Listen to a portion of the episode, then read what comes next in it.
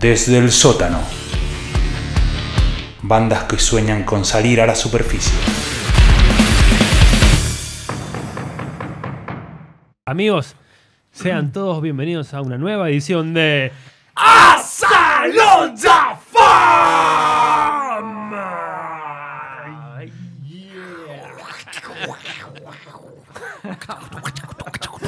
Y tendrías que haber quedado en el. Yeah, Hacía mucho no lo hacíamos. Es verdad. Perdón Bueno, a la gente, perdón. Ameritaba porque estamos de cumpleaños de 30.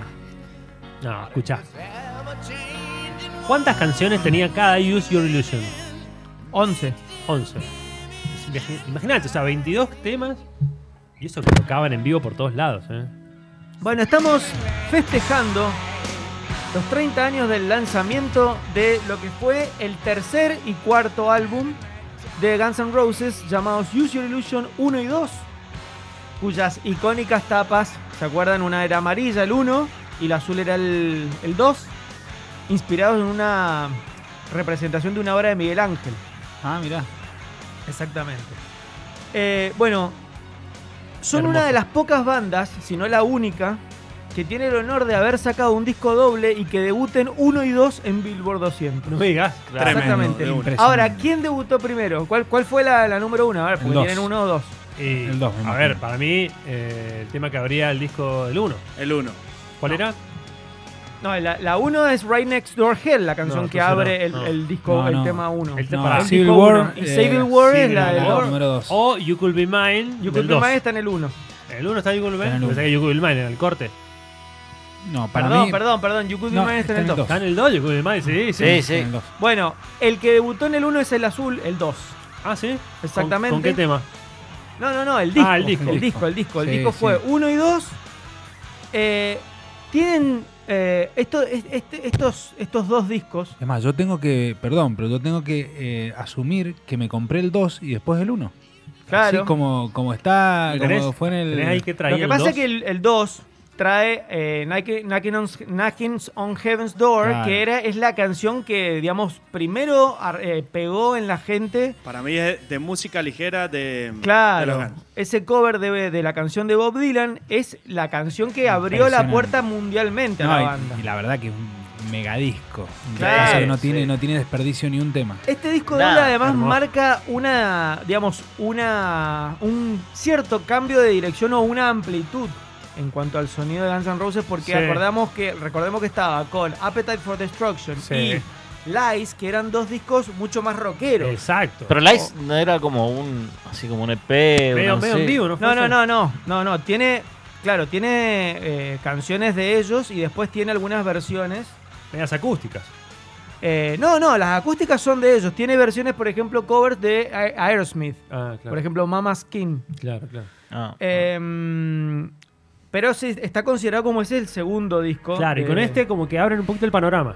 Claro, y acá le ponen mucho piano, hay mucha Claro. interpretación de eh, Axel Rose tocando el piano. Esta canción, bueno, Sí, Para lo- muchos- Y en los videos también para video. remarcarlo. y de los paso. videos épicos de 6-7 épico. minutos. A Slash tocando fuera de la iglesia. No, no, no. Esa, El- la imagen de Guns N' Roses sí. es eterna. esa escena, esa escena de él con los rulos y la. Sí, sí. Además, y- además la- es la la época galera. de, de- de que estaban prendido fuego los videos. O sea, era, Sí. Era a ver videos. Yo claro. si fuese Slash tendría esa foto de Avatar, seguro. Claro. Tocando en cuero, eh, así con el viento Con el de, frente. Aparte, camisa. es muy loco porque uno ve, al la primer toma es una iglesia zarpada, re grande, con Y to- después- y después sale y es una, es una parroquia. Pará, hay un, hay un toque en vivo que Slash se sube al piano Sí, y empieza. Es tremendo. sí, totalmente. Un piano blanco y está eh, Axel tocando ahí. No, Claro, está y unas Axel tomas tocando. y el viento, el viento, una tormenta, sí. es increíble. Bueno, estaban prendidos Carísimo fuego. sí, absolutamente. Todos los. Eran todos cinematográficos los videos de. Recuerden la- el video Strange. Sí. Impresionante. Strange que dura como nueve minutos. Sí. Un video, pero Una uno de los película. más caros del, del- Una de- de, película. ese momento, sí. O sea, un corto, Un un, corto, cortometraje que termina con la imagen del delfín Claro. riéndose. Bueno, eh, ¿saben cuánto vendió este dúo dinámico aproximadamente? Contame. A ver, ¿te puedo decir un número? Sí. Este disco, No, los dos, el dúo. el dúo, 20 millones de copias. ¿Vos, Jero, cuánto tirás? No, yo tiro un no sé, 300. Más de 55 millones de copias Oh, vendidas a lo largo del mundo. Muchísimo. Es una cosa descomunal. A un, a un dólar vendida cada una en cada claro, copia. sí, sí. 55 Y recordemos que Guns N' Roses venía de eh, debutar, o sea, es la, es la banda que tiene el récord Guinness Claro. con su disco debut, Appetite for Destruction, es el más vendido, disco debut más vendido de todos los tiempos, Claro. Mirá, imagínate.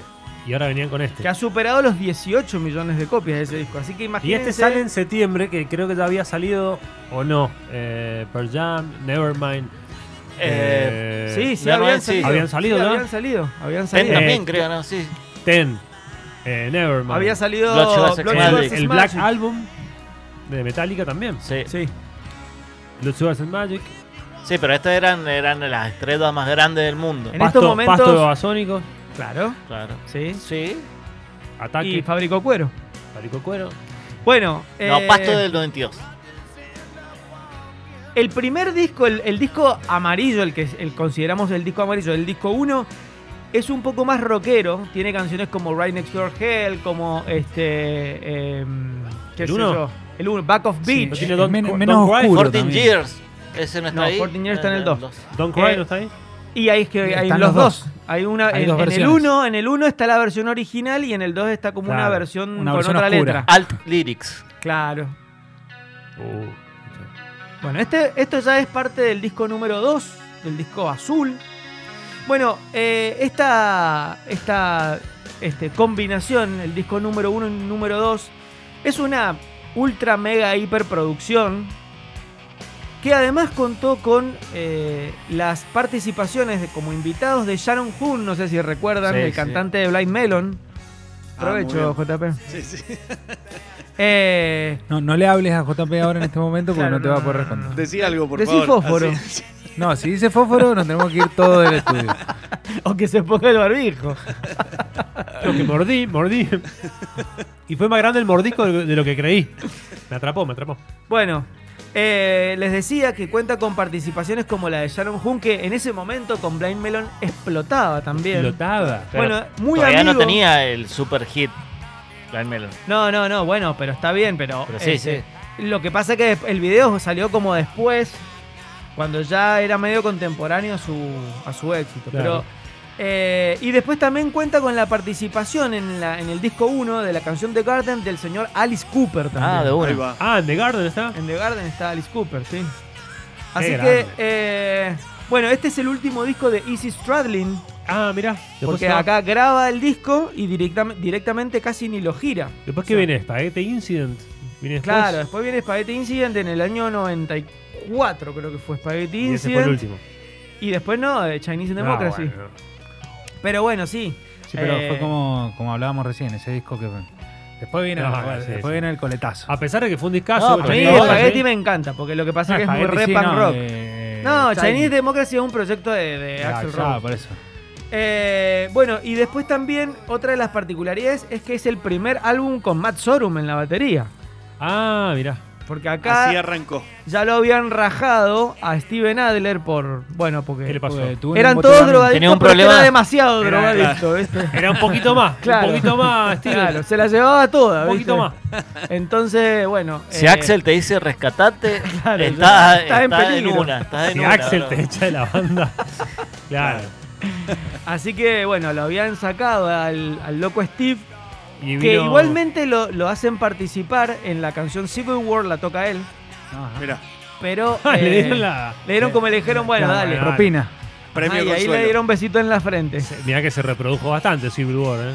Sí. temazo. Sí, es un temazo.